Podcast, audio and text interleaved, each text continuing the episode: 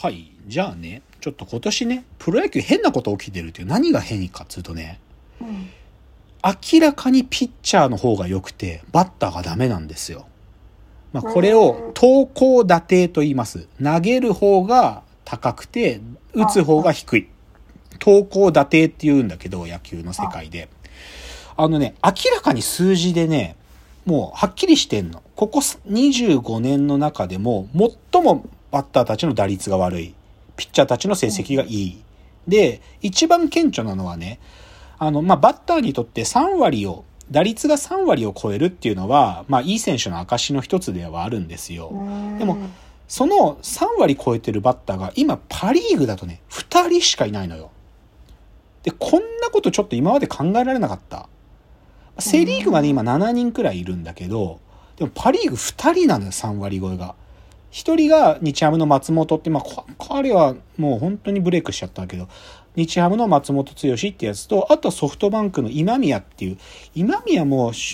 肩強いし、いい選手と思ってたけど、久し、初めてじゃない ?3 割超えてるの。でもこの2人しかいないのよ。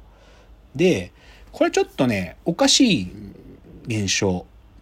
で、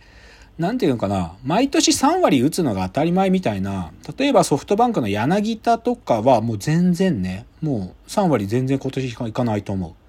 し、まあ、去年の首位打者の吉田正尚はね、あの、怪我したり、あの、ちょっとコロナになったりもしてるんで、規定打席っていう必要な打席数に達してないけど、でも、今吉田正尚の記録も今のところ3割ギリギリ超えてる。だからまあ、規定打席に達してないからカウンティングできないけど、でも、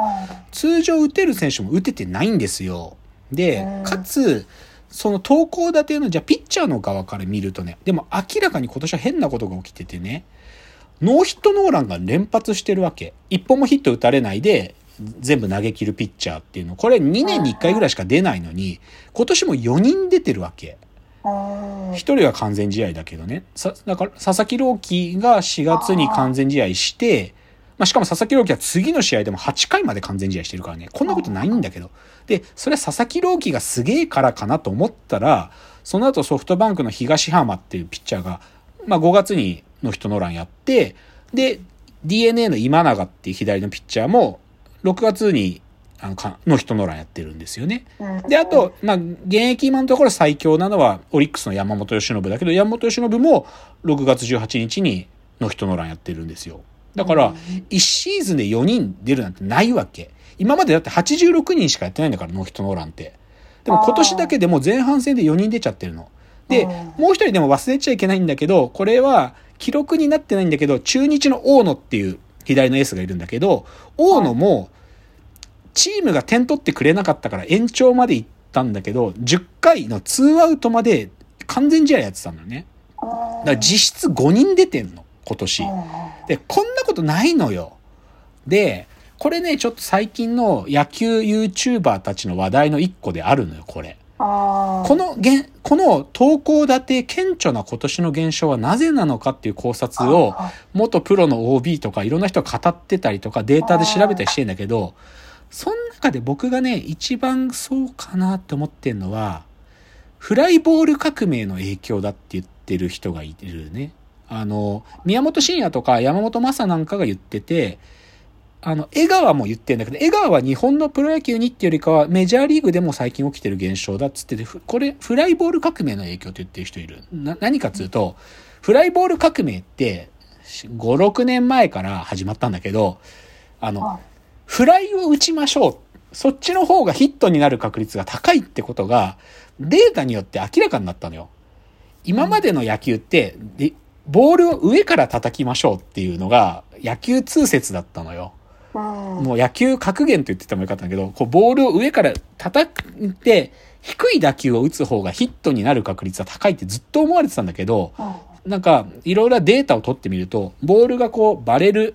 ゾーンつってこう、ある角度で上がっていった方が、ヒットになったり、ホームランになったり、長打になったりする確率が高いってことが分かっていて、だからみんながこう、下からボールを打つっていうフライボール革命っていうのが始まったの。で、メジャーリーグも、日本のプロ野球もフライボール革命の影響を受けて、みんな今バッターはこう、下からバットを出すのが流行だったのよ、ずっと。なんだけど、やっぱりね、野球ってスポーツはさ、なんか、みんながそれをやり出すと、そこから違うことをやった選手が逆に競争戦略的にはさ、他の選手はそっちのフライボール革命の対応をしてるからこそ、違うことをやった人の方がいい成績が出せるみたいな、そういうさ、なんつうの、自分が絶対の成功則が永遠に続かないってとこが面白いとこで、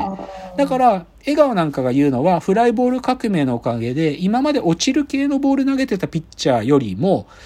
綺麗なまっすぐ投げるピッチャーの方が勝てるようになってるみたいなことを江川はメジャーリーグの考察で喋ってるんだけど、だこ多分今年の投稿だって僕の見立てはね、フライボール革命の影響なんじゃないかという説を僕は取ってます。でもそれくらい今ピッチャーの方がいいのよ。あのー、点が入らない。打てない。ある程度やっぱプロ野球は点が入った方が面白いんだけどね。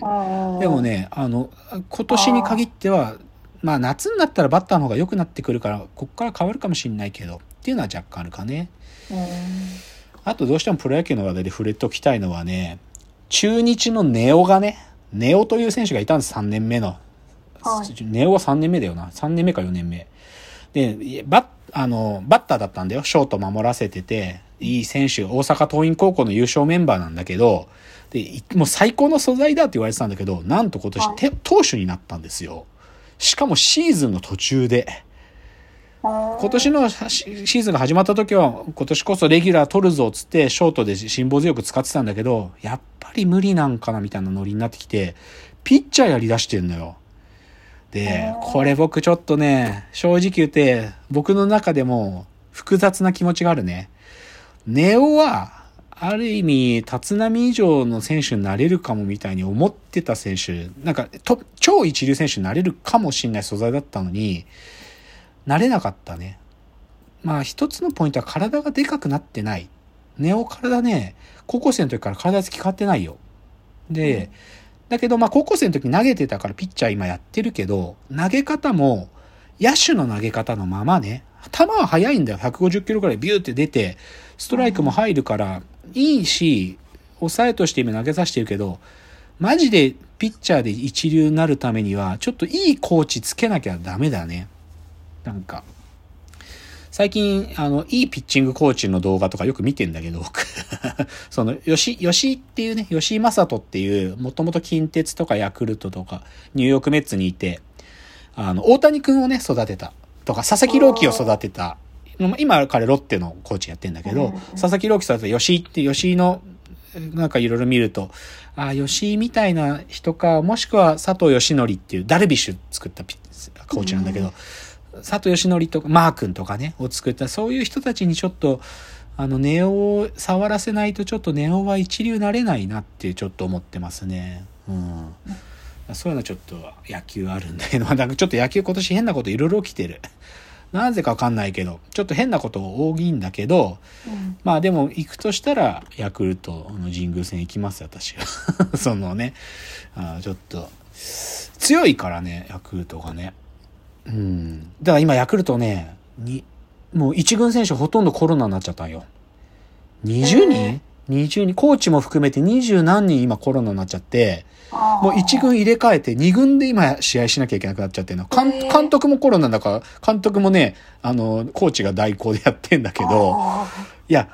ちょっと、でもね、ついてないのかなと思いきや、でももうすぐ、あと数試合戦ったらオールスターで中休み入れるから、そうすると選手戻ってこれるから、そういう意味でもヤクルト今、運持ってんだよね。だから、まあ、ヤクルトの主力がコロナから戻ってきたぐらいのタイミングで行こうかなと思ってる。うん、野球観戦編でした。じゃあ次ね。あの、レジャー、旅行レジャー編。で、ぶっちゃけ旅行の計画立ててないです、今年。旅行なんか行く、なんか行けるのかも思ってない。で、でも、なんか、遠くじゃなくて、近くの、なんか、ホテル泊まりに行くとかだけでもいいなって思ってて、それ二つぐらい言うと、一つがね、立川にね、空のホテルっつうのがあるのよ。知っとる？知らない。あのね、立川のあの昭和記念公園の横にポンと立ってて、なんか意外に綺麗なのよ。で、屋上にね、プールがあってね、本当に空に浮かんでるみたいなプールでね、なんか本当に何にもしないをしに行く。で、立川で近いじゃん。もうすぐ行けるし。うん。で、まあ、そこでなんかい行ってもいいかなというのが、なんか、東いわゆるショートステイ。本当に都内でショートステイするのの1。うんで、これちょっと都内から若干はみ出ちゃうんだけど、もう一つがね、あの、これつい最近あの知ったんだけど、レンブラントホテルっていうグループがあって、それの厚木店があるのよ。厚木店っていうか、レンブラントホテル厚木っつうのがあって、これ別に一流ホテルでも何でもないです、このホテルは。本当にどこぞにあるビジネスホテルみたいなものなんだけど、ここの一つで7月からオープンしたのが、プライベートサウナがある部屋ができたんだっつうのよ。うん。で、なんかホテルのプライベートサウナ、だからその自分たちだけが入れるサウナなんだけど、普通はね、うん本当に一人が入る用の狭い、なんかすごい狭いえサウナがついてて、で、水風呂とかもなんかお風呂に自分で水入れて入るみたいなぐらいなものだったの。なんだけどうん、このレンブラントホテルのプライベートサウナはね、5人入れるサウナらしくて、自分でロウリュもできるんだって。でしかもテラスっていうか、そこに水風呂が2つあって、で、この寝る椅子、チェアもついてるんだって。だから本当にサウナを自分の時間でもう無限に入れるらしいんだよ。ホテルに滞在してる間。ここはね、行ってみたい。